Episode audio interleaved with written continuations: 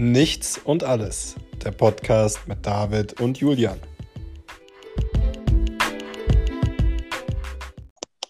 Hallo. Ja, einen wunderschönen guten Tag. Dann fange ich heute mal an. Herzlich willkommen bei Nichts und alles äh, mit David und Julian. Ähm, äh, David ist auch da, selbstverständlich. Willkommen, hallo. willkommen, hallo. Willkommen.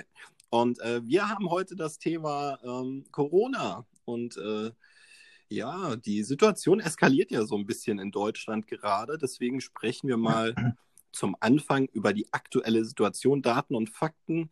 Ähm, als zweites äh, kommt dann heute das Thema Hamsterkäufe, Schrägstrich Klopapier. Als äh, dritten Tagesordnungspunkt haben wir den Vergleich zur spanischen Grippe. Und dann wollen wir noch so ein bisschen in die Zukunft blicken und ähm, ja, nochmal einen flammenden Appell an alle da draußen senden. Ja. Also, also die klassische äh, Corona-Situation jetzt nochmal besprechen und die Neuzahlen, warum Entwicklungen sind, welche eventuellen äh, Dinge wir zukünftig in den nächsten Tagen, Wochen machen werden sollten und was sinnvoll ist. Genau, also erstmal so die harten Facts. Äh, die Zahl der Neuinfektionen heute lag bei 6.638. 9 Ja, ähm, das ist tatsächlich die höchste Zahl an Neuinfektionen, die jemals in diesem Land äh, erfasst wurde. Da höre ich aber jetzt auch schon die Leute quäken, die sagen, damals wurde gar nicht so viel getestet. Wir müssen, glaube ich, ja. dem auch so ein bisschen Tribut zollen, diesen Aussagen, ähm, weil so ein bisschen ins Verhältnis setzen. Ich denke mal, das ist ein Eingeständnis und so ein bisschen entgegenkommen äh, den Leuten, die da super kritisch sind. Aber im Moment kann man das gut machen, weil die Zahlen sind, selbst wenn man das so ein bisschen runterrechnet, immer noch sehr hoch. Weil dann würde ich so auf im Vergleich im Frühjahr wären das jetzt so ein Verhältnis von dreieinhalb bis 4.000 Neuinfizierten. Wenn man ja. jetzt mal die Höchstphasen nehmen und die Testzahlen damals auch.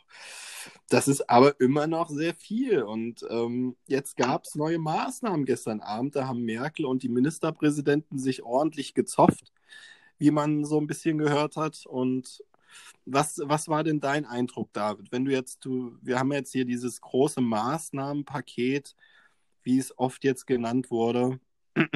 Das können wir mal kurz durchgehen und dann sprechen wir mal darüber, ja, wie, wie sinnvoll das ist überhaupt. Mhm. Maskenpflicht zum Beispiel. Also da wurde jetzt beschlossen, dass ab 35 Neuinfektionen die 100.000 Einwohner in sieben Tagen dann auch auf öffentlichen Plätzen, wo viele Menschen zusammenkommen, Maske getragen werden muss. Und ähm, bei 50 Neuinfektionen je 100.000 Einwohnern, dann wird so etwas wie eine generelle Maskenpflicht in der Öffentlichkeit kommen. So ganz klar ist das noch nicht in dem Punkt. Ähm, Frage an dich, warum ist das noch nicht der Fall? Warum haben wir noch nicht im öffentlichen Raum eine Maskenpflicht? Naja, in meinen Augen ist es so, weil man einfach gewisse Freiheiten natürlich nicht einschränken möchte, sondern den Leuten einfach äh, auch, ja, natürlich und auch uns selber, wir wollen auch selber atmen, also eine gewisse, ja, Freiheit einfach den Menschen geben und sagen, ey, seht mal, ihr, also es hört sich jetzt auch so an, als ob oben die große Regierung steht und die alles bestimmt. Aber letztendlich sind es ja wir diejenigen, die äh, äh, darauf hinarbeiten, wie sich alles entwickelt. Ja gut, aber wenn wir so eine Situation haben wie jetzt, man hat jetzt praktisch gesagt, wir nehmen diese neuen Maßnahmen und wir warten jetzt zehn Tage ab. So, in zehn Tagen werden die sich dann alle wieder zusammensetzen und äh, wollen gucken, ob da schon erste Effekte zu sehen sind. In Anbetracht der Tatsache, dass ich sage, das dauert mit Meldeverzug und alles locker zweieinhalb Wochen, bis wir da überhaupt irgendwelche Effekte sehen könnten, theoretisch von neuen Maßnahmen, ist das Ganze sowieso ein Himmelfahrtskommando. Hm, ja, ich glaube, man, man versucht da eher zu gucken, inwieweit Neuinfektionen entstehen. Also wenn man jetzt vom Robert Koch Institut ausgeht, wo die Zahlen ja herkommen. Richtig. Ähm, wird wohl da erstmal geschaut, inwieweit die Maßnahmen was bringen. Also es gibt tatsächlich ja immer noch diese Maskenverweigerer, die sich strikt dagegen wehren, einfach sich und andere gegenüber äh, äh ein, gewiss, ein gewisses Sicherheits äh, ja, Gefühl zu geben und auch nicht nur Gefühl, sondern auch physisch das zu leben. Aber da muss man doch einfach sagen, da sind die ja gestern schon wieder gescheitert, weil sie es nicht geschafft haben, sich auf wirklich mal höhere Strafen zu einigen, wie das Ach. Bayern zum Beispiel in Form von Herrn Söder vorgeschlagen hat. Ja, es ist, es ist halt ziemlich hart, weißt du? Also, und man erkennt ja auch auf der anderen Seite, dass also dieser Selbstappell ist ja auch die Selbstverantwortung, Selbstappell. Und man erkennt ja auch auf den Straßen, in den Zügen, in der S-Bahn, U-Bahn und auch Geschäften teilweise, wie die Menschen miteinander umgehen, ob sie da jetzt eher offener sind bestimmten Regelungen hin, also eine Maske zu tragen oder halt auf die Sicherheit zu achten oder eben nicht. Das erkennt man schon. Ich denke auch, dass da die zehn Tage schon erstmal ausreichend sind, um schnellstmöglich zu reagieren, ist es sogar notwendig, dieses in diesem kurzen Zeitraum zu überprüfen. Also, also ja, aber wir haben ja gestern Merkel gehört. Merkel hat ja selber gesagt, es könnte schwierig werden. ja. Und äh, das, das, das Problem ist einfach, sie sagt selber, eigentlich gehen diese Maßnahmen nicht weit genug, die wir da gestern verabschiedet haben. Das hat sie ganz deutlich gemacht, dass Nein. es eigentlich nicht ausreichend ist. Ja, es, ich denke, es hat einen wirtschaftlichen, großen wirtschaftlichen Aspekt. Also die Wirtschaft soll weiterlaufen, die Leute sollen einkaufen gehen. Man will natürlich keinen zweiten Lockdown, weil sonst die, das ganze Wirtschaftssystem in Deutschland hier in Deutschland, wollte ich sagen, ähm, ja, den Bach runtergehen würde. Und das sind, glaube ich, die Ängste. Also, und da jetzt so eine Balance zu finden, ist recht schwierig. Aber da sage ich wirklich, und das ähm, habe ich schon in vielen äh, hunderten Tweets, den ich Leute, die ich Leuten auf Twitter um die Ohren haue, gesagt, ähm, die Gesundheit kannst du im Gegensatz zur Wirtschaft nicht wieder einfach so neu aufbauen neue Jobs können entstehen. Aber verdammt, in diesem Leben zumindest habt ihr nur diesen einen Körper. Weißt du? Ja. Und äh, also das ist halt für mich das super Unlogische. Wenn wir jetzt einfach mal, wir werfen einen Blick zurück in die Geschichte, wir gucken nach dem Zweiten Weltkrieg Deutschland. Das Land hat sich ja wirtschaftlich auch wieder erholt. Wir haben so viele Krisen als, als Land auch schon zum Beispiel, wenn wir jetzt nur mal auf, die, auf das Land Deutschland blicken, überstanden. Wir haben so oft die Wirtschaft wieder neu aufgebaut und neuen wirtschaftlichen Aufschwung generiert. Wir sollten keine Angst davor haben, lieber unsere Gesundheit zu schützen, anstatt krampfhaft die Wirtschaft. Hm, ja, sicherlich, auf jeden Fall sogar. Doch auf der anderen Seite ist es halt auch äh, schwierig und die Angst auch da, ähm, einfach gewisse Dinge zurückzuschrauben. Also man, wenn, wenn man in ein gewisses äh, Luxusmilieu oder einen gewissen Umstand gewohnt, gewohnt ist, ist es auch schwierig, diesen wieder aufzugeben. Also zu sagen, ja zum Beispiel, wir müssen weniger essen. Das sagt ja keiner. Ja, keiner aber sagt, da, dazu würde es kommen, wenn wir jetzt gerade über Hamster, wenn man jetzt noch über Hamsterkäufe denn spricht. Äh, da kommen wir gleich zu. Wir haben ja noch ein paar Maßnahmen, über die wir sprechen müssen. Es ist ja nur die, nicht, nicht nur die Maskenpflicht, die erneuert wurde. Ja, na, ich meine jetzt nur, ist ja. ja alles im Zusammenhang. Und wenn man jetzt wieder davon ausgeht, dass man leere Regale sieht, also wie, wie im März, April. Das wird passieren. Das wird passieren. Ja, dann, und das sind die Ängste halt. Und da haben viele Angst auch, dass es dann einen Aufstand gibt und mehr Krawalle, mehr, mehr Gewalt, mehr Bürgerkrieg. Ich denke, dass das ein wesentlicher Punkt ist. Auf jeden Fall. Ich würde gerade einmal, bevor wir zu den Hamsterkäufen gleich kommen, weil das wird ein einzelner Themenblock, ähm, mhm. kurz zu den privaten Feiern was sagen. Da ist jetzt die Regelung, dass in Regionen mit stark steigenden Corona-Zahlen ab einer Inzidenz von 35 auf 100.000 äh, Einwohner werden private Feiern künftig generell auf maximal 25 Teilnehmer im öffentlichen Raum und 15 Teilnehmer im privaten Raum beschränkt. Mhm. Bei einer Neuinzidenz auf sieben Tage über 50 ähm, sinkt die Grenze auf 10 Teilnehmer bei privaten Feiern im öffentlichen Raum. von zwei Haushalten maximal. So, mhm. das bedeutet jetzt, habe ich ein konkretes Beispiel meiner äh, ein Familienmitglied von mhm. mir ähm, lässt sich taufen nachträglich diesen mhm. Monat ähm, und jetzt ist die Frage zu der Feier danach äh, würden jetzt momentan stand jetzt vier verschiedene Haushalte kommen, sehr reduziert schon. Ähm, Kirche auch nur mit Online-Anmeldung. Ich sage, das findet so nicht statt. Und ich bin auch nicht dafür, dass es stattfindet. Ich bin da voll auf deiner Seite. Davon. Sehe ich ganz genauso. Ganz also warum sollte man gerade jetzt in der Situation, muss doch, muss da eine Taufe sein? Ist es wirklich notwendig?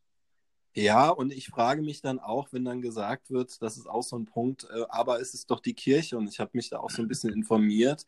In der Kirche dürfen dann trotzdem zum selben Zeitpunkt, selbst bei diesen neuen Regeln, über 60 Leute rein. So, und dann frage ich mich, wo ist da der Sinn? Dann setze ich mich da mit, mit 20 Haushalten in die Kirche, um danach äh, reduziert mit meiner Mutter und meiner Schwester einzeln irgendwo zu sitzen. Und das ist schon illegal, so nach dem Motto, weißt du? Mhm. Äh, dann, dann, ja, das ist halt irgendwie so ein bisschen. Hm. Aber ja, nun gut. Doof. Es ist wirklich doof. Also, und darum sage ich, also ich persönlich, warum muss es denn jetzt sein? Man kann doch auch ein halbes Jahr oder ein Jahr warten. Es ist ja, die Hoffnung ist ja, dass dieses wieder verschwindet und wir wieder in eine gewisse Normalität oder in eine andere Normalität kommen, wo wir alle normal miteinander umgehen können, in Anführungsstrichen. Ich, ich denke, das ist eine Generationenfrage. Und mhm. das ist ja auch dasselbe Thema, was wir auch zum Beispiel mit der neuen Sperrstunde haben, dass äh, bei 50 Neuinfektionen auf 100.000 Einwohner eine Sperrstunde um 23 Uhr beginnt. Ähm, da sage ich ganz ehrlich, das ist äh, lächerlich. Ähm, da hat auch Merkel gestern darauf verwiesen, dass der europäische Partner deutlich härtere Regelungen gefunden haben.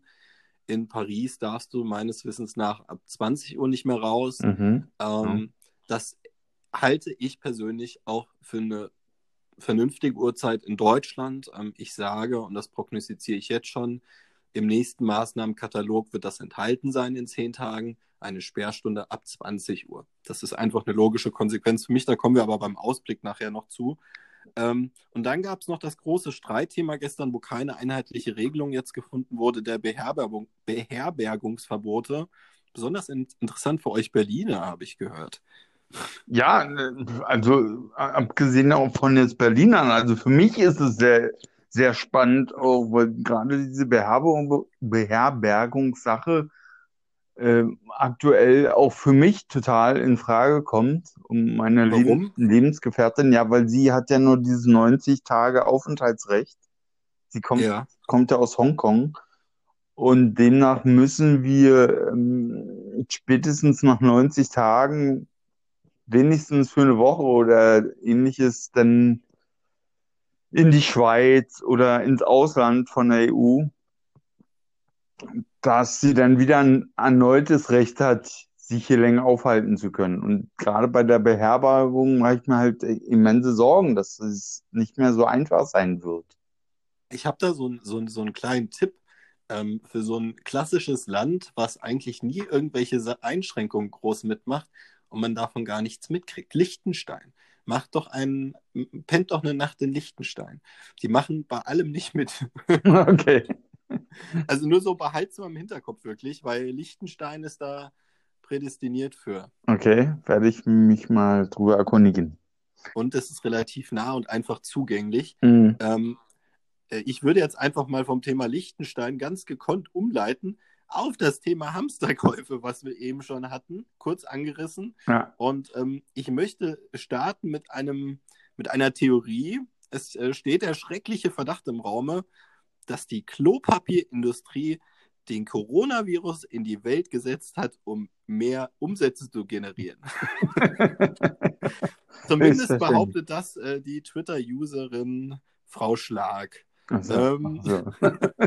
okay. Ja, also ich war ja. Ich, ich da bist du ein bisschen ironisch. Ja, natürlich. Alles ist ironisch. Man darf auch nicht alles so ernst nehmen, was ich sage. Ja. Was aber durchaus Ernstes bei mir ist. Ich habe eben noch mal so ich war noch mal Klopapier einkaufen tatsächlich heute Morgen. Ich habe es getan. Nein, du kaufst Klopapier. Oh, yeah. Ja, natürlich, natürlich. Und danach also nachdem ich vom Einkaufen wieder da war, ich habe so ein bisschen Süßzeug und so gekauft schon mal. Mhm. Ich habe auch schon so, so Weihnachtsriesen-Überraschungseier gekauft für den Fall, dass es Lockdown ist, damit man sich noch mal so ein bisschen freut an Weihnachten. Ja, ist ja richtig, ist ja Hope vernünftig. for the best, prepare for the worst, mein Freund. Ja, Das ah, ist mein Motto. Ähm, Auf Okay. jeden Fall. Warte, ich muss kurz einen Schluck trinken. all- alles gut, alles gut. Habe ich dann ähm, nach dem Einkaufen, wo ich mir hier die große Doppelpackung Klopapier gekauft habe mit äh, wie viel Rollen? Äh, weiß ich gar nicht. Steht gar nicht außen drauf. Egal. Äh, viele Rollen. Auf jeden Fall habe ich dann mal geguckt, was in meinem Lager noch so ist. Und ich habe ja, ich habe ein, ein Lager, das habe ich vielleicht noch gar nicht erwähnt, das habe ich aufgebaut im Januar, wo ich mich damit beschäftigt habe. Im Januar und Februar mit einem äh, Kumpel zusammen, guten Freund von mir. Und äh, dementsprechend habe ich gar nicht den Bedarf, irgendwie groß Hamsterkäufe zu machen, weil ich äh, immer so eine Frage in den Raum, was de- denkst du, David, wie viel Kilo Nudeln und Reis zusammen habe ich zu Hause? Bestimmt um die fünf bis zehn Kilo, vermute ich mal. Also jeweils. Ja, Also zehn, zehn, zehn jeweils kommt ungefähr hin. ja, naja, ist doch, also man muss auf jeden Fall dann nicht jeden Tag einkaufen. Also, Genau, also mit dem Essen, was, bin ich ehrlich, mit dem Essen, mit dem Klopapier vor allen Dingen. Also, um nochmal auf das Thema Klopapier im Einzelnen einzugehen, ähm, dann habe ich nochmal zusammengerechnet und bin auf ungefähr 90 Rollen gekommen. das ist gut. Also Also du für die nächsten, für die nächsten zwei Jahre brauchst du ja nicht einkaufen gehen. Kein Klopapier. Ah, das ist, ein, das ist ein Trugschluss. Also ich muss ja auch ehrlich sagen, unser Klopapierverbrauch hat sich alleine durch die Tatsache deutlich erhöht, dass wir zwei Toiletten haben mittlerweile und nicht mehr eine wie früher. Weißt du, dass wir zwei Bäder haben. Warum auch immer sich der Klopapierverbrauch dadurch so deutlich erhöht hat. Wir sind ja nicht, äh, wir haben uns ja nicht vermehrt. Ja, man isst vielleicht mehr und natürlich Geht mehr kacken, meinst geht du? mehr, genau, genau. Also, ich habe hier noch so einen schönen Satz. Wenn, wenn Klopapier gegen Corona helfen würde, wäre Deutschland frei von Corona. Das Land der Dichter und so. Denk, das, Licht, das, das Land der Dichter und Denker und so. Meine Güte, was ein Satz. Und ähm, der Corona-Gipfel lässt tatenlos die zweite Welle der Neuinfektion auf sich zukommen, während sich das Volk Gedanken über Klopapier macht. Oder auch das Ende der Menschheit, so wie wir sie kannten. Der zu erwartende Mangel an Klopapier ist das erste Symptom für das Aussterben einer ganzen Spezies. Überleben werden nur die Völker, die weniger exkrementieren können als andere. Ja.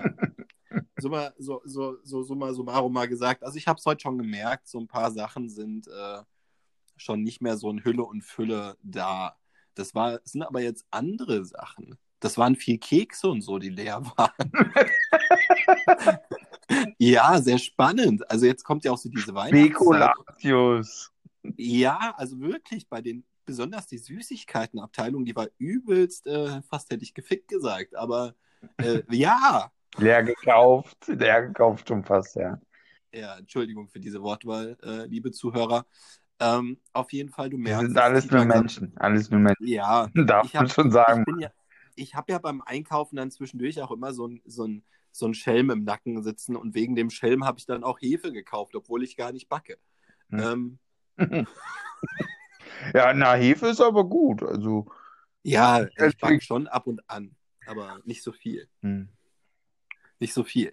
Aber du merkst einfach, ähm, das sagen ja auch, es gibt ja auch Zeitungsartikel darüber, dass die Verkaufszahlen von Klopapier deutlich ansteigen in den letzten Tagen.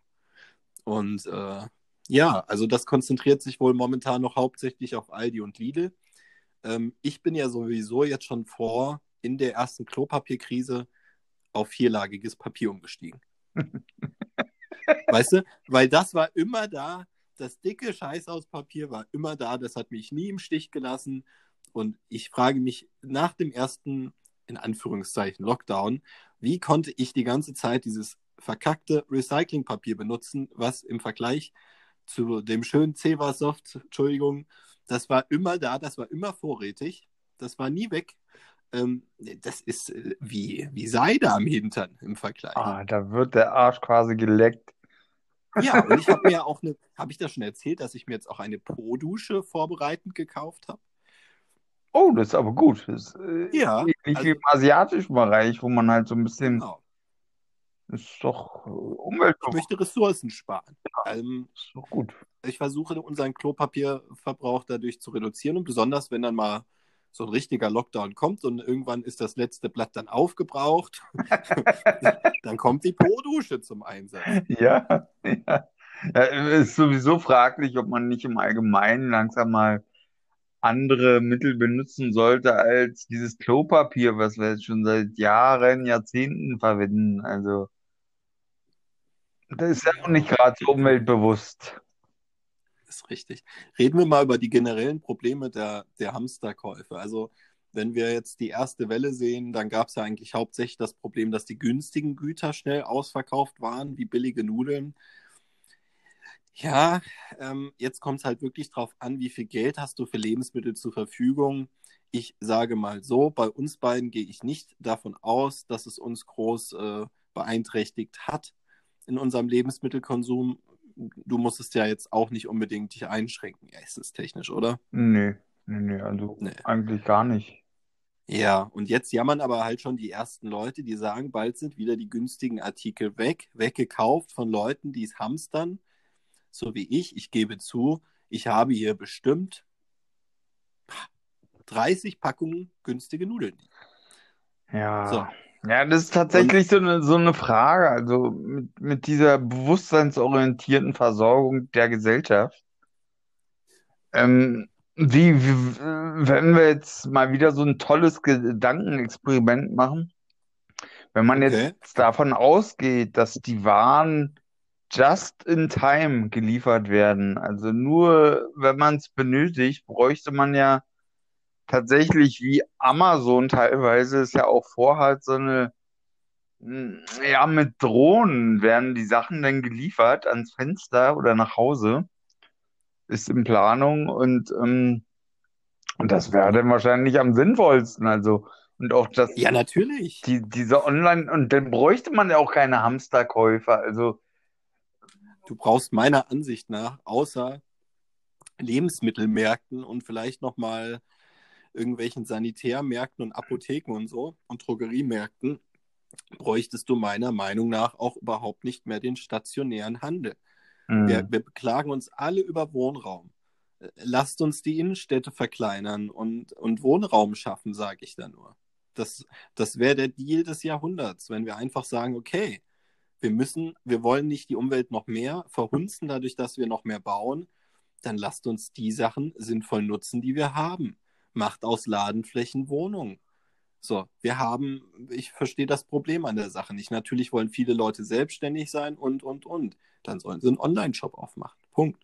ja, richtig, könnte man zum Beispiel machen. Richtig, richtig. Ja, Das ist eine, aber das ist wieder so ein Generation-Ding. ja, vermutlich. Das wird eh so kommen in der Zukunft automatisch aufgrund der Menschen. Ja, bin ich auch Aber sicher. wie gesagt, wir sind immer noch in einer Zeit, wo, wo ich von, ich sage mal, die Hälfte aller 60-Jährigen, wenn du ein Smartphone in die Hand gibst, ist vorbei. Ist immer noch so. Ja, Ich, wünsch, ich wünschte, es wäre wär die Quote wäre mittlerweile ein bisschen höher.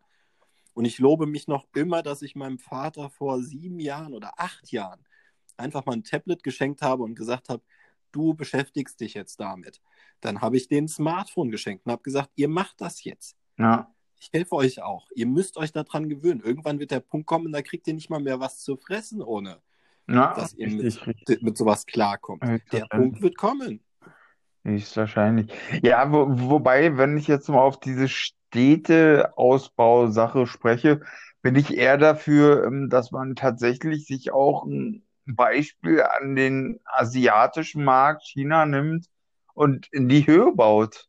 Also auch selbst bei Flughäfen äh, äh, ist es jetzt so weit, dass sie in China einen Flughafen bauen, der einfach in die Höhe geht und, und es wesentlich sinnvoller ist.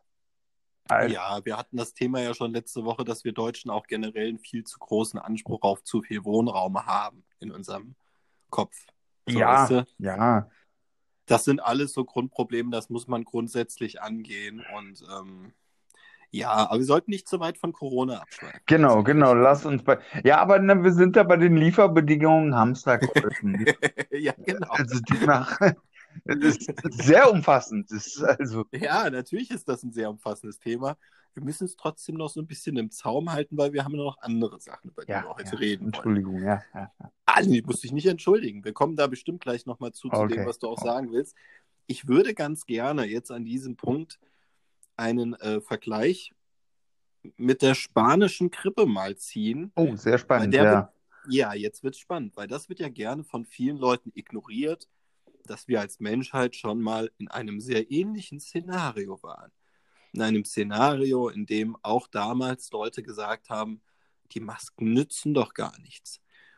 Ja, das war, haben wir ja nicht nur in der spanischen Grippe, es war ja auch in der Pestwelle war es ja auch so, dass, dass die, das medizinische Personal dann quasi gewisse Pestmasken getragen haben zum Schutz.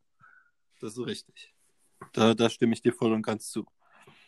Ich würde mal einen kurzen Text vorlesen über die spanische Grippe. Ja, sehr und gerne. ich glaube, der ist auch ähm, sehr aufschlussreich, was Corona angeht. Okay. So, ich bin bereit. Dann Ähm. Heute weiß man, dass die spanische Grippe von 1918 als gewöhnliche Influenza begann, sich dann jedoch veränderte. Wilfried Witte sagt, dass die spanische Grippe anfangs noch relativ harmlos verlaufen ist.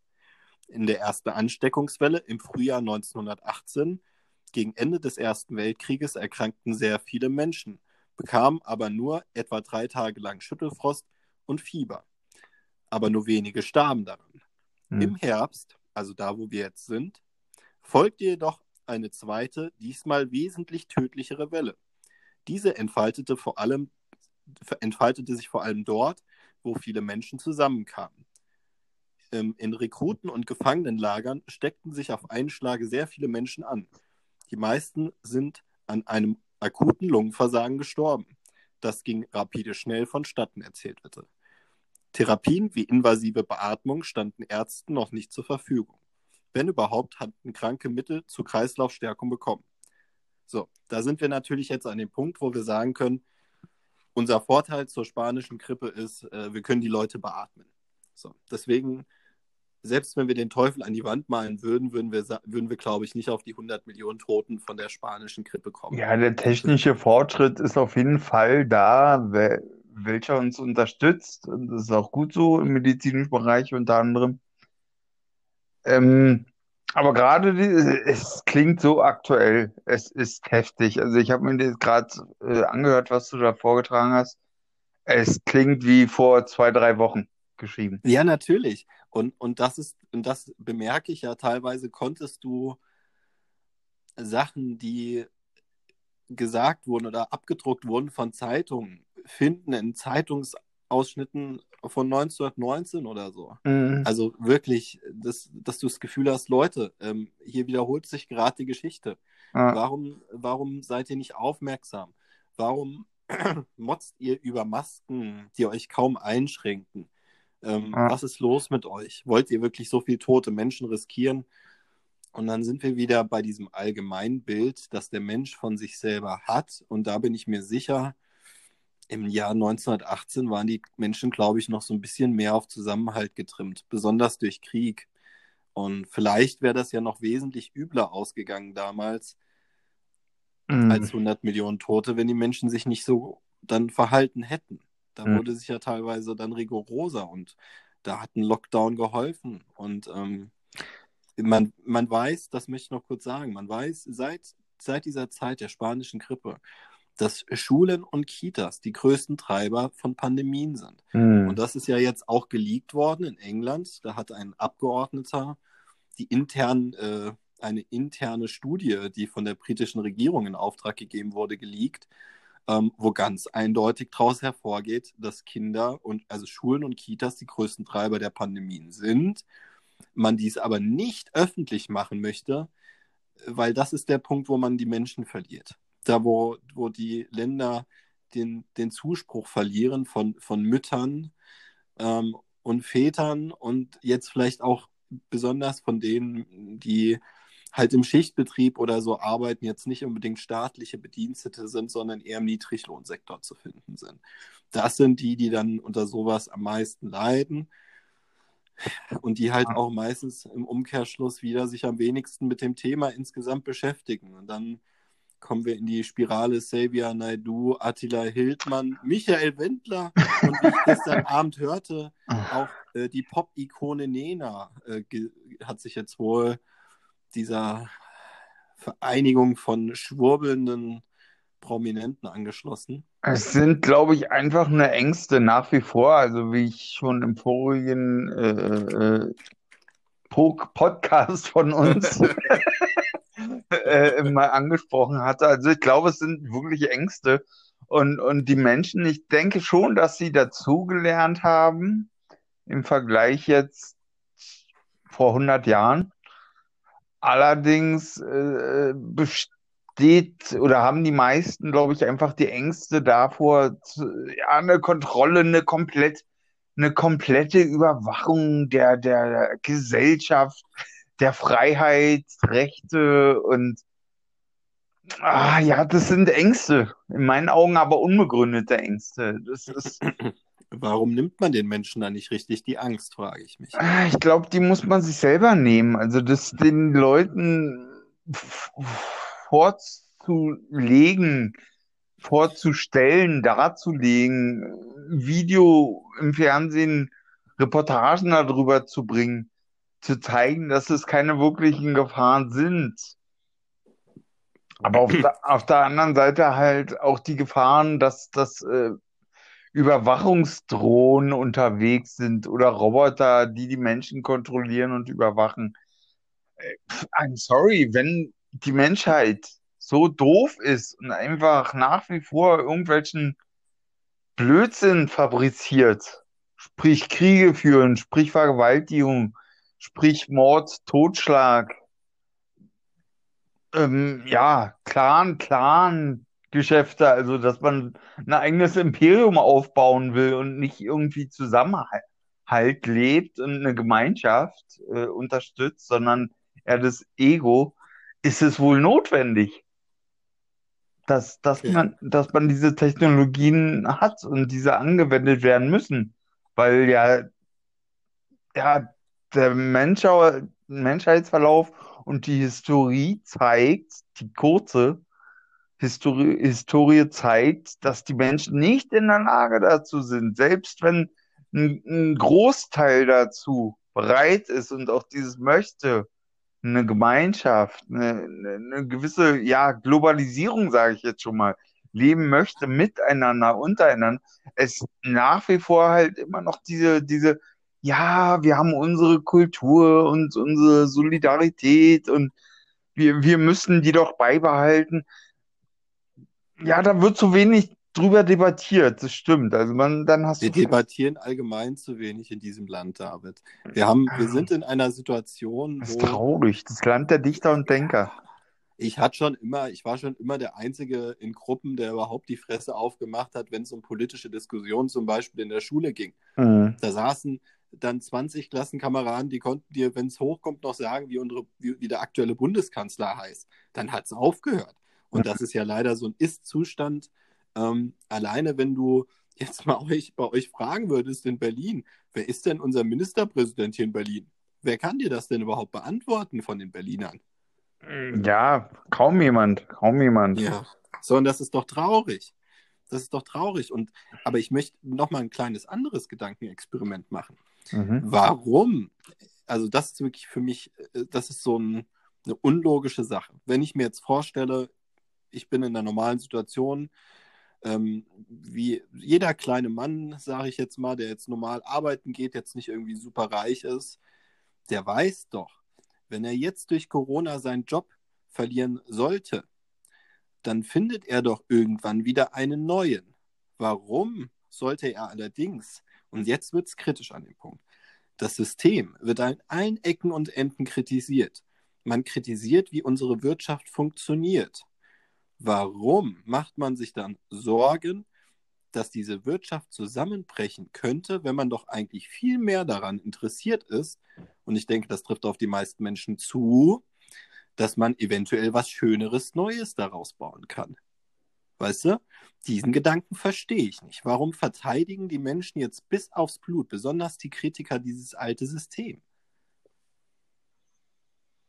Ja, es ist ja Angst nach wie vor, Angst vor dem Neuen wahrscheinlich und in die Armut, die Gefahr in die Armut zu rutschen. Also wenn man sich anguckt, die Arbeitslosenzahlen in Amerika äh, sind ja nach oben geschnellt und da ist halt, wenn man da von einer Suppenküche spricht und ja, das spielt da mit rein und dass die Leute da einfach äh, Ängste vorhaben und diesen Weg nicht gehen wollen, sondern wirklich ihren gewohnten, ja, äh, Zirkel um sich herum weiter be, be, ja, beherbergen können und, und, und pflegen können. Und nicht einfach mal für, für ein halbes Jahr oder für ein Jahr zurückstecken. Und das sind die Ängste halt, dass man halt sagt so, ey, ich verliere meine Wohnung, ich verliere meinen Job. Existenzängste. Weißt du, aber das Ding ist, wenn die jetzt immer dieses Argument, das kam gestern Abend auch wieder kommt, äh, wir wollen ja für unsere Jugend, für die Leute, die noch sehr viele Jahrzehnte in diesem System leben, mhm. keine Trümmer hinterlassen. Wenn sie die Leute fragen würden, würden ganz viele gut, ja. sagen, macht es kaputt, wir bauen unseren eigenen Scheiß auf, weil wir wollen euer System gar nicht. Wir wollen die Wirtschaft gar nicht so, wie sie ist. Weißt du? Richtig, und, richtig, ja. Und wenn man da einfach mal die Wahrheit jetzt mal sehen würde, dann ist, also ich halte die Leute, die Corona-Idioten sind die, sind in Wahrheit die am schlimmsten manipulierten Menschen dieser Zeit, weil sie sich von Interessensverbänden der Wirtschaft haben so weit manipulieren lassen, dass sie die aktuelle Wirtschaft um jeden Preis verteidigen wollen. So. Und was daraus, also was daraus entsteht, ist dann so eine krude Geschichte wie Attila Hildmann. Hm, ja, ja, die aktuelle Wirtschaft, also das Wirtschaftssystem, also das kapitalistische System wird ja auch in gewisser Weise weiterhin existieren, denke ich mal. Also, oh, das ist sehr schwierig, die Thematik. Aber halt die, ja, natürlich. Da, da, will auch, da will man auch immer nicht ganz die Wahrheit sagen bei dem Thema, weil das auch eine nicht akzeptierte, unbequeme Meinung ist. Ja, das ist ein ganz wichtiger Punkt, den du da gerade sagst. Halt, es wird vieles nicht akzeptiert, unbequem und vor allen Dingen, wenn man etwas ausspricht, wird man gleich in eine Ecke gestellt und abgestempelt. Obwohl man einfach nur philosophiert, redet, sich informiert und eventuell mit den anderen weiterhin wächst, ja. Aber gut, das hoffentlich ist angekommen. Bei gut, ich bin ja auch, ich bin, glaube ich, in der Außenwahrnehmung immer der linke Anarchist. Ähm, wird sich, glaube ich, nie ändern. Okay, es ist ja auch okay. Also Freiheit, ne? Ähm, ich bin halt Korrekt.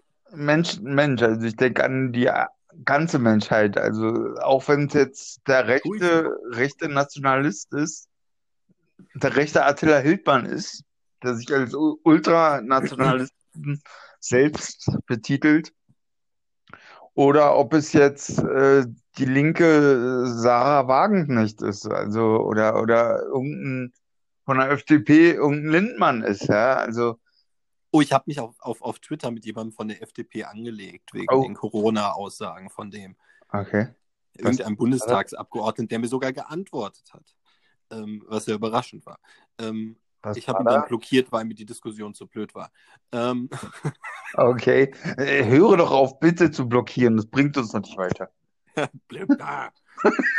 Entschuldige. Ich halte das auf Twitter äh, so wie mein, äh, mein großes Twitter-Vorbild ist Jan Böhmermann und ähm, Jan okay. Böhmermann ist auch ein fleißiger Blogger der blockt sehr gerne. Ähm, ich sage ah, okay, auch immer, okay. blocken äh, ist manchmal sehr sinnvoll auf Twitter. Also ja, aber muss man einfach sagen, das hat dann wieder was mit Selektierung zu tun. Ähm, ich bin natürlich allen Menschen gegenüber erstmal offen. Ähm, wenn mir ein Mensch aber dumm kommt und äh, sich nicht, wenn, wenn er nicht bereit ist, sich in der gleichen Art und Weise, wie ich das bereit bin, der Kommunikation zu widmen, dann äh, nehme ich halt auch Abstand davon. Ja, na gut, das kann ich verstehen. Also ich würde da auch nicht jetzt, wenn einer unter die Gürtellinie geht oder dergleichen, würde ich da auch eher Abstand von nehmen. Aber äh, beim Politiker, was, was ist denn da vorgefallen? Es, es ging vielmehr um die Aussage, ähm, das, was wir eben schon mal hatten, dass die Aussage kam, dass die Wirtschaft einen zweiten Lockdown nicht überleben würde. Also wir hatten ja erstmal keinen richtigen Lockdown beim letzten Mal, das müssen wir einfach mal festhalten. Den gab es in Deutschland nie. Nicht wirklich. Ähm, nee. nee, nicht wirklich. Ähm, aber es geht halt einfach, wo ich dann geantwortet habe mit dem klassischen Satz von eben, äh, dass man die Wirtschaft wieder aufbauen kann, aber der Körper halt nachhaltig geschädigt ist. Ja, ah, okay. Und, und, und, und gut, ich habe vielleicht noch dazu geschrieben, ähm, dass äh, seine Parteizugehörigkeit seine Meinung doch deutlich prägt und er nur auf die Wirtschaft guckt. Dann fühlte er sich etwas angegriffen davon und hat gesagt, Sie, sollten sich mal mit unserem ganzen Programm beschäftigen. Ähm, dann habe ich noch kurz geantwortet, dass ich das kenne, aber es mir um den Punkt Corona geht. Dann hat er mir nicht mehr geantwortet und weil dann irgendwelche anderen FDP-Menschen da drauf noch kommentiert haben, habe ich äh, ihn dann blockiert zumindest. Okay. Okay, ich, ich finde es ja sehr spannend. Also gerade auch, was Parteizugehörigkeit, Politik betrifft, mit so Menschen auch zu diskutieren und auch offen zu sein. Natürlich haben sie vielleicht in gewisser Weise festgefahrene Meinungen, welche von der Partei vorgegeben sind, aber ich habe halt noch den Glauben, dass man da mit seinen eigenen Energien immer noch einen wesentlichen Einfluss hat. Also und nicht gleich aus, aussortiert wird aus der Partei, nur weil man jetzt ein bisschen eine andere Meinung hat. Also ist ja nicht so wie eine AfD, dass einer dann jetzt auf einmal ganz rechts wieder rudert oder irgendwelche äh, äh Sprüche ins Geheim raushaut, wo er dann gegen Frauen hetzt oder dann über Vergasungen gesprochen wird, dass das später man ja alles wieder durchführen kann, sondern davon spreche ich eben nicht. Solche Leute sollten definitiv dann ausgeschlossen werden. Aber wenn man jetzt eine andere Meinung hat, finde ich, kann man, und die im Rahmen kann man schon kundtun und das ist auch wichtig, finde ich. Hast du vollkommen recht. Hast du, habe ich nichts hinzuzufügen. Ähm, ich ich, ich, ich, ich habe aber was hinzuzufügen Ja. und habe was unterschlagen, Ja. was ich diese Woche gemacht habe, was ich gerade gesehen habe auf meinem Tablet. Ich habe eine Umfrage diese Woche gemacht. In, in dem größten Coronavirus, in der großen Coronavirus-Gruppe auf Facebook. Ähm, und die Umfragefrage war, wie oft wechselst du deine Atemschutzmaske? Und ähm, ich hatte ein bisschen, ich hatte ein paar Auswahlmöglichkeiten gegeben. Die waren, äh, ich wechsle meine Stoffmaske jeden Tag und dann wird sie gewaschen. Mhm. Ähm, ich benutze sie mehrere Tage, ein und dieselbe. Dann gab es, äh, ich nutze jeden Tag eine neue Einwegmaske, beziehungsweise mehrmals täglich. Mhm. Oder ich nutze eine Einwegmaske mehrere Tage. Ähm, zum Glück war die Top-Antwort, ich weiß nicht, ob zum Glück, Stoffmaske wird einen Tag getragen und dann gewaschen. 54 Leute. Ähm, allerdings darauf folgt dann auch schon die zweitgrößte Gruppe, nämlich die Gruppe, ähm, ich trage ein und dieselbe Stoffmaske über mehrere Tage. Äh, dicht gefolgt von knapp dahinter, ich wechsle täglich mehrmals meine Einwegmaske. Und äh, 15 Leute gaben an, dass sie ihre Einwegmaske über mehrere Tage, Schrägstrich mehrere Wochen benutzen. Wo wir dann auch schon bei dem Punkt sind, was kann ein jeder von uns tun, damit es nicht wieder zu einem Lockdown kommt? Mhm. Mhm.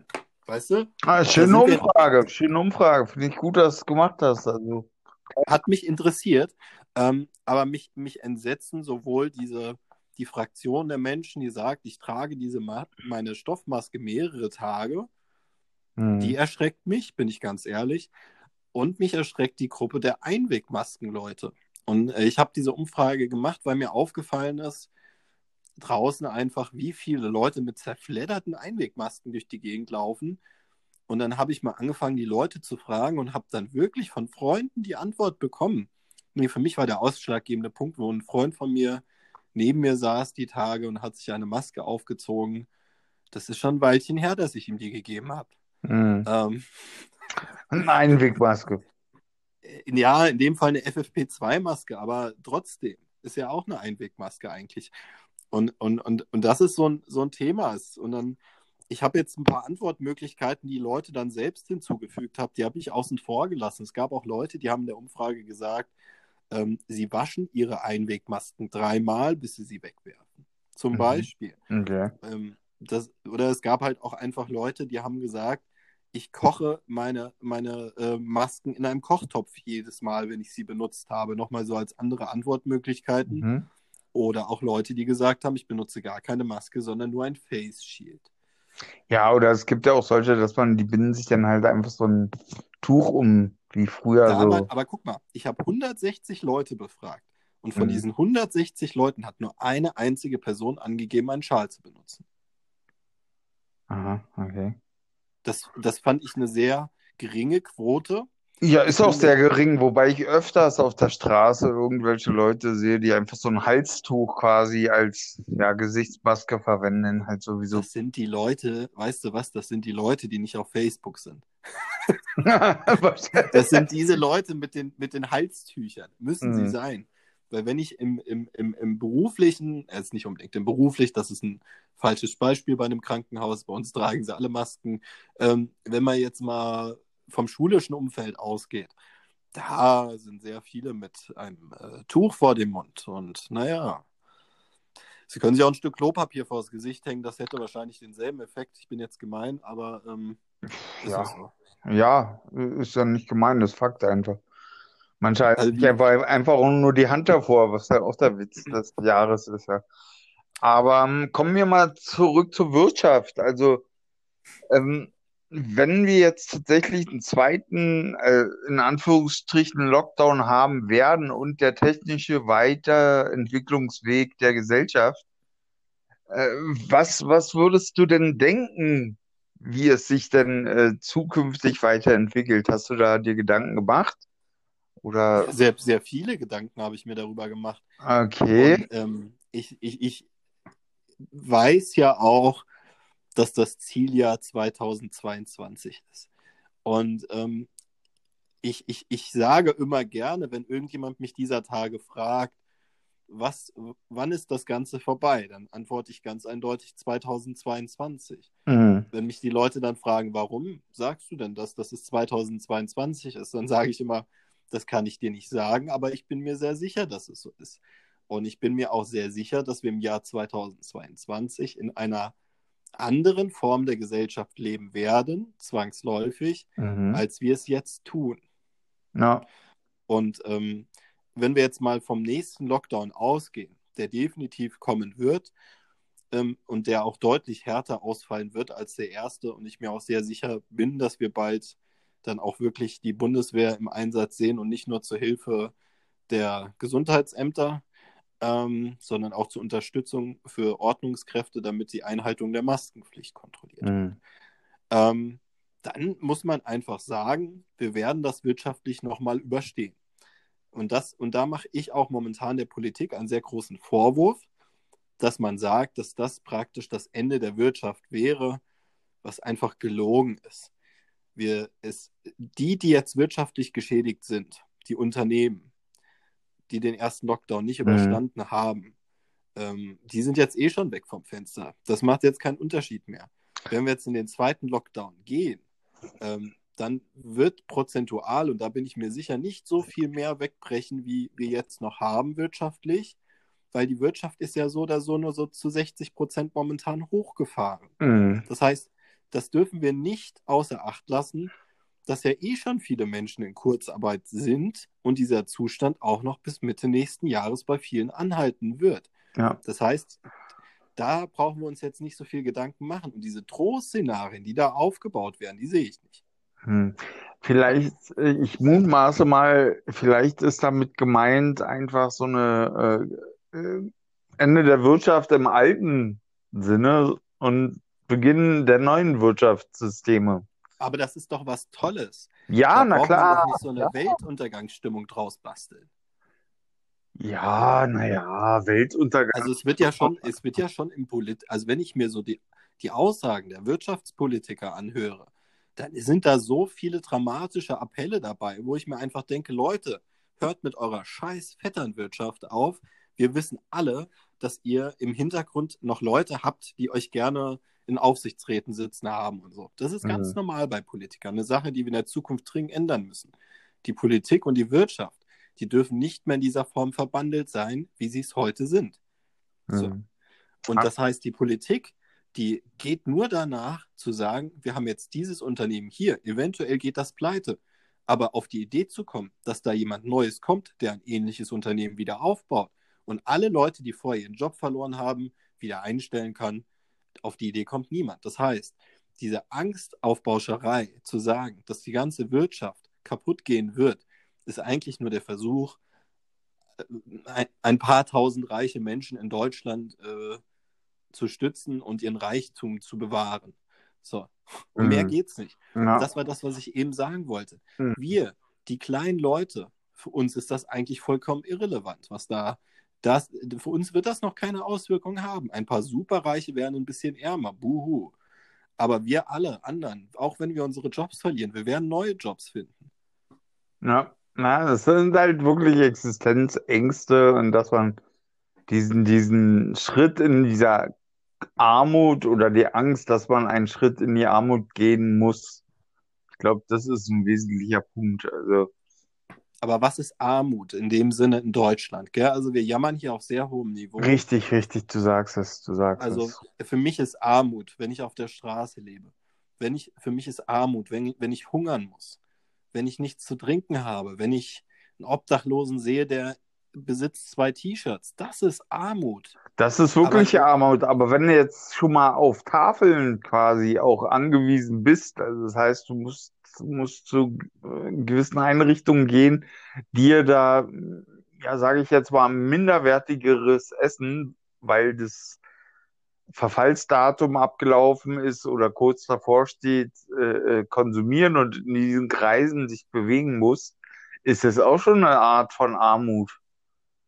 Natürlich, natürlich ist das schon eine Art der Armut.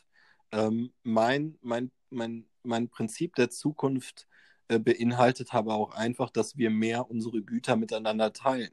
Das bedeutet für mich, sollte zum Beispiel jetzt in den nächsten Monaten der Fall eintreten, dass sich irgendwelche Menschen verzweifelt äh, Ich vor dem Lebensmittelmarkt. ich komme zu dir. Ich habe das auch schon gemacht, du. Ich Ja, habe auch schon Leuten Klopapier geschenkt, wo jetzt die letzte Klopapierkrise war. Ich bin da nicht so. ja, es, Ich würde aber Essen teilen. Wir müssen unser Essen teilen. Und die Leute, die dann trotzdem immer noch viel haben, müssen einfach mal ein bisschen solidarisch sein. so Und das ist aus. das, was unserer Gesellschaft am meisten fehlt, die Solidarität. Mhm. Daran müssen wir arbeiten. Ja. Nein, im Bewusstsein. Das muss sich einfach im Bewusstsein verankern der Menschen, dass man einfach, ja, nicht drei Autos braucht, sondern ein Fahrrad vielleicht auch reicht. Scheiße. Ja, gut. Ich sage ja ganz ehrlich, zum Beispiel, du kennst mich, ich fahre kein Auto. So, meine Frau hat ein Auto, Richtig, das sehr gut. Ja, Wir haben ah, keine zwei Autos, wir haben eins. Ich laufe oder fahre mit dem Bus, wo immer ich kann und wie weit mich meine kranken Beinchen auch tragen. ja. Ja, vernünftig aber auf jeden Fall. Also, Ja, muss, muss sein, zum, zum Wohle der Natur. Ähm, aber jetzt sind wir ja bei dem Thema Wirtschaft, hatten wir ja gerade schon so ein bisschen. Jetzt kommen wir mal zu den Emotionen. hm. Jetzt kommen wir zum emotional belegten Weihnachtsfest. So ein Fest, was alle gerne immer im äh, Kreise ihrer Familie feiern.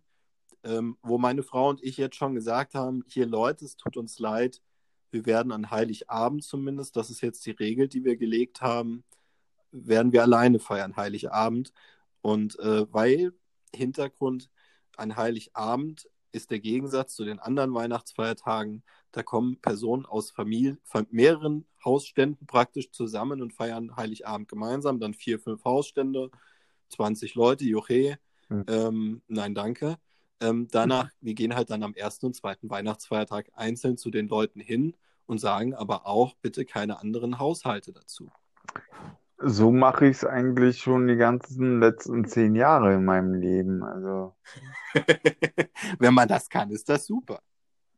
also ja, also mir geht's aber auch gut damit. Ich finde es auch gut, weil man kann individuell auf jeden Einzelnen eingehen. Also ist ähnlich auch bei Geburtstagen bei mir so, dass es, oder Ehrentagen, dass ich halt sage, okay, an den Tag bin ich irgendwann mal geschlüpft vor der und der Zeit.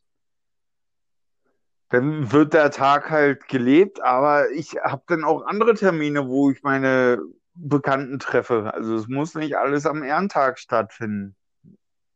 Also am Natürlich Geburtstag. nicht.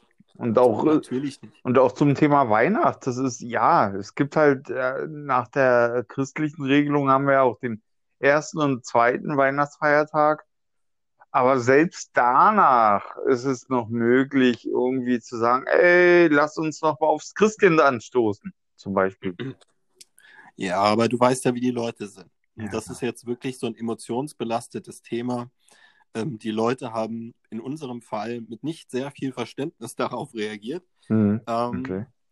Ja, das ist halt leider dann so festgefahren, ja. Und äh, ich, äh, also ich glaube, wenn wir jetzt nochmal wirklich in den Ausblick gehen, wir können uns sicher sein, da lege ich mich jetzt an der Stelle auch fest, dass wir einen zweiten Lockdown haben werden. Und ähm, ich prognostiziere auch ein Thema, was wir noch gar nicht heute angesprochen haben, äh, dass die Schulen spätestens Mitte November auch dicht sind, deutschlandweit wieder. So, das ist alles eine Entwicklung, die ist absehbar. Da braucht man kein Prophet für sein. Das erklärt die Logik. Ähm, die Frage ist nur, warum macht man nicht vorher zu? Und das ist auch die abschließende Frage für heute an dich. Äh, warum machen wir nicht früher zu, damit wir später nicht noch mehr zumachen müssen? Puh. Na, höchstwahrscheinlich aus dem Grund, weil halt Ängste da sind, weil eine gewisse Entspannung auch gebracht werden muss. Also wir hatten es ja, wenn man von der vorigen Situation spricht, vom, also Mai, April, Mai Zeitraum, ähm, dass, dass die Eltern ja die Kinder auch zu Hause hatten. Und die teilweise, es waren auch mal für zwei, drei Wochen okay, aber dann waren sie genervt davon. Dann, dann, Die Eltern oder die Kinder? äh, ich denke beide. Also die Kinder Ich glaube eher die Eltern. ja, die Eltern, ja, aber auch die Schüler oder die Kinder wollen auch mal ihre Freunde wiedersehen. Das ist auch ganz wichtig. Also die, dieser soziale Kontakt ist ja auch ein wichtiger Faktor, den man da mit einbeziehen muss. Und, äh, ich- Da muss ich, muss, ich kurz, muss ich kurz was zu sagen, weil ich äh, arbeite ja mit Kindern und Jugendlichen. ja, Und ähm, ich weiß, dass denen der Kontakt über soziale Medien genauso wertvoll ist wie der persönliche Kontakt. Da okay. unterscheiden die neuen Generationen nicht mehr dazwischen. Ja, das, Und wenn das ist jemand schön. ist Freund, sehr gut. ja, finde ich auch, auch schön. Aber das heißt auch im Umkehrschluss, die haben kein Problem damit, sich bei Skype zu unterhalten. Das ist für die nicht schlimm. Dann haben die aus ihrer Sicht soziale Kontakte. Das sind die Eltern, die ein Problem damit haben, weil sie nicht mehr diese Freiräume hatten wie vorher, wo die Kinder dann einfach den ganzen Tag bei irgendwelchen Freunden waren, wo man die Kinder wegschieben konnte. Ja, einmal Da das, aber auch auf der anderen, ja, hast du vollkommen recht, das stimmt natürlich, aber auf der anderen Seite musst du auch betrachten, dass ähm, es auch Studien gibt, die Gefahr, wenn die Kinder zu viel vor Computern sitzen, zu viel hinter Monitor. Und was lernen denn die Kinder noch, wenn, wenn sie jetzt, äh, also, gucken wir in die 70er Jahre zurück oder in die 80er oder 90er, da waren, wo, wie, als wir noch klein waren. Da Ja. sind wir Fahrrad gefahren, haben uns die Knie aufgeschlagen, also weil, indem wir hingefallen sind oder haben irgendwelchen anderen Kram gemacht und sind daran ja auch gewachsen. Und das fehlt ja in diesem digitalen Bereich, dass man gewisse Erfahrungen macht, physische Erfahrungen macht. Ja gut, klar, der Punkt der physischen Erfahrung, da möchte, möchte ich gar nicht absprechen, der gibt, den gibt es heute seltener, den gibt es noch. Also es gibt auch nach wie vor die Möglichkeit für Eltern äh, anhand der Kindergartenwahl und anhand der, anhand der Schulwahl mit der Einschränkung, wenn sie die finanziellen Mittel dazu haben, Klammer zu, äh, dass ihr Kind nicht früher erzogen wird. Ja, ich sehe schon, ich sehe schon, ich sehe schon Firmen, die dann Kurse anbieten oder einzelne Leute so, wie man sich am besten das Bein aufschlägt. Ja, äh, ganz, was könnte es geben? Ja? Spaß? Spaß. Nein, alles gut. Alles gut, kein Thema. Aber wir sollten einfach wirklich, und das möchte ich nochmal betonen, der, der Wahrheit ins Auge blicken, dass, dass wir jetzt wirklich in sehr unruhige Zeiten hineinlaufen. Und dass es wirklich Sinn macht, sich jetzt Klopapier zu kaufen, anstatt in vier Wochen zu jammern, weil es alle tun zu dem Zeitpunkt. Richtig. wenn ihr es jetzt tut, belastet ihr noch nicht so sehr die Lieferkette, wie als wenn ihr es dann mit allen zusammen in vier Wochen macht. So, das hat nichts mit Hamstern zu tun, sondern mit Weitsicht. Das möchte ich einfach nur nochmal sagen, so abschließend, weil oft entsteht der Eindruck, dass man etwas Böses tut. Ja. Ich habe meine Vorräte alle im Januar besorgt, wo es keine Sau interessiert hat, dass ich diese vielen Sachen gekauft habe. Mhm. Ja, ja, kenne ich, kenne ich. Ähnlich. Wie ist ähnlich. Ähm, aber was ich auf jeden Fall auch noch loswerden will in diesem Zusammenhang ist, ähm, dass bitte ältere Generationen, bitte Leute, die, die aus den 60er, 70er, 80er, 90er sind, äh, kommt mehr ins digitale Zeitalter. Ich fürchte, das kannst du vergessen.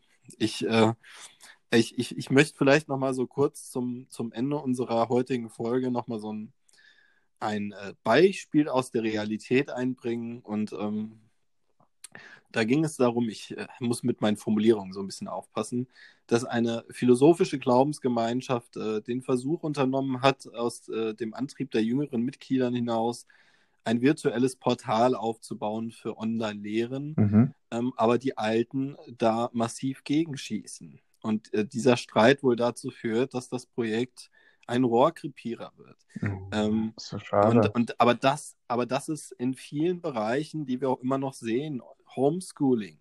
What the fuck? Wir haben junge Lehrer, die kriegen das auf die Reihe.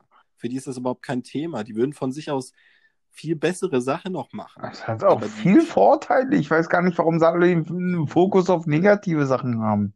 Es hat so viel Weil Vorteile. Weil das einfach, und, und du erinnerst dich vielleicht, ich habe mal gesagt, die Welt wird sich automatisch in 10, 20 Jahren komplett verändern, weil einfach bestimmte Generationen weggestorben sind.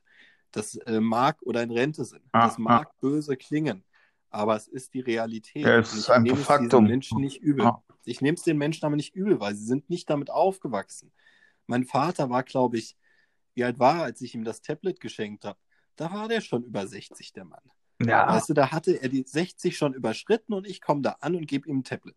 So, das war für ihn komplett neu. Ja. Nein, so. man darf halt nicht vergessen, dass wir alle in der Entwicklungsweg sind und Veränderung stetig ist. Das sollten sich die Leute auch verinnerlichen und nicht zu viel immer gegen alte beziehungsweise neue Strukturen ankämpfen. Das ist richtig. Ähm, Amen. Was ich noch loswerden wollte, ist, dass wir nicht immer nur über so, so, so äh, diese Corona-Thematik, welche uns natürlich alle sehr betrifft momentan und auch welches sehr wichtig ist, aber auch, dass wir mal über andere Thematiken sprechen, schlage ich vor, einfach mal in ein, zwei, vielleicht auch drei Wochen mal gucken, äh, ja, die Thematik Musik eventuell mit reinzubringen in diese Richtung. Ich habe da auch einen Kollegen, der ist da sehr interessiert, nennt sich selber Batman und wurde schon gesagt, dann bin ich Robin. Also dann haben wir Batman, Robin und den Joker demnächst in unserem Podcast. Ah. Also ich wollte halt nur vorschlagen, dass wir einfach mal äh, demnächst ein komplett Corona-freies Thema vielleicht behandeln.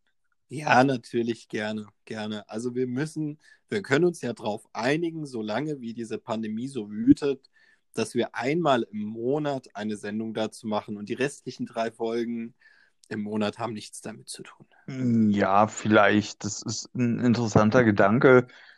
Ich finde es aber auf der anderen Seite auch schwierig, weil das äh, umfasst ja alles fast, dieser Virus. Ja. ja. Also äh, äh, vielleicht ein, eine, eine Hauptsendung zu der Thematik und dann, ähm, dass man halt einfach andere Themenpunkte anspricht und die denn diese Corona am, am Rande nur mit behandelt, also dazu denn. Aber es gibt ja doch wesentlich andere, tiefsinnigere Thematiken und Sachen, über die man reden kann. Das auf jeden Fall. Aber das Thema Musik ist auf jeden Fall schon mal spitze, da bin ich dabei. Cool. Dann sprechen wir auch über die okkulte Musikindustrie. Oh. Ähm, spannend, ja, spannend. ein sehr spannendes Thema. Ähm, ja, Gerade auch mit der Wirtschaft hängt es ja auch wieder dann zusammen. Ist ja, ist ja, alles, ja äh... natürlich, natürlich. Und mit unseren Hobbyschwurblern, äh, die, äh, die bösen Illuminaten und so. Hört euch diese Musikfolge an, weil sie wird euch erklären, wie überhaupt äh, das, der Tempus äh, der Illuminaten so groß werden konnte. Es wird es erklären. Und äh, danach ist vielleicht vieles für euch ein bisschen logischer. Ja, aber einfach abwarten. Das wird eine sehr spannende Sendung. Äh, ich ah. habe mir da schon einiges zu überlegt und äh, ja. I'm ready. Und Super. ich, äh, ja, und ich würde auch einfach sagen, ich habe hier zwar auf meinem Zettel stehen, zuletzt für heute einen flammenden Appell. Oh ja, den wollte ich aber auch mal hören. Den wolltest du eigentlich hören, aber ich äh, merke gerade, dass der einzige Appell, den ich wirklich jetzt nach zu jedem Einzelnen da draußen auch okay. im widmen möchte, der ist, dass wir es selbst in der Hand haben. Dass ihr bitte andere Menschen darauf hinweist, wenn sie irgendwelche die Maske nicht richtig tragen, dass ihr euch selber einschränkt und von euch aus selber sagt, ich äh, gehe jetzt nicht zu jeder Veranstaltung, ich gehe jetzt nicht heute Abend essen. Ähm, das sind alles Einzelentscheidungen, die jeder für sich selber treffen kann und so das Infektionsrisiko für andere senkt. Vor allen Dingen auch und, für sich äh, erkennt, ist es wirklich notwendig. Ja. Und, und mein Appell, den ich aber auch wirklich noch nach außen richten möchte, ist, findet euch damit ab, dass es wesentlich strengere Regeln noch geben wird in den nächsten Wochen. Habt und, nicht so viel Angst und seid dennoch genau. zueinander. Und vielleicht organisieren die Eltern mit Kindern schon mal eine alternative Kinderbetreuung mit Freunden oder anderen Eltern zusammen. Plant das doch schon mal. Es wird kommen. Ah, höchstwahrscheinlich, ja. Gut, in diesem Sinne. Ja. Hat mich gefreut. Mich auch, mein Jung. Und ähm, dann würde ich sagen, wir, ihr hört uns nächste Woche wieder bei Nichts und Alles und äh, wir wünschen euch bis dahin eine gute Zeit. Bleibt gesund. Und haltet die Ohren steif.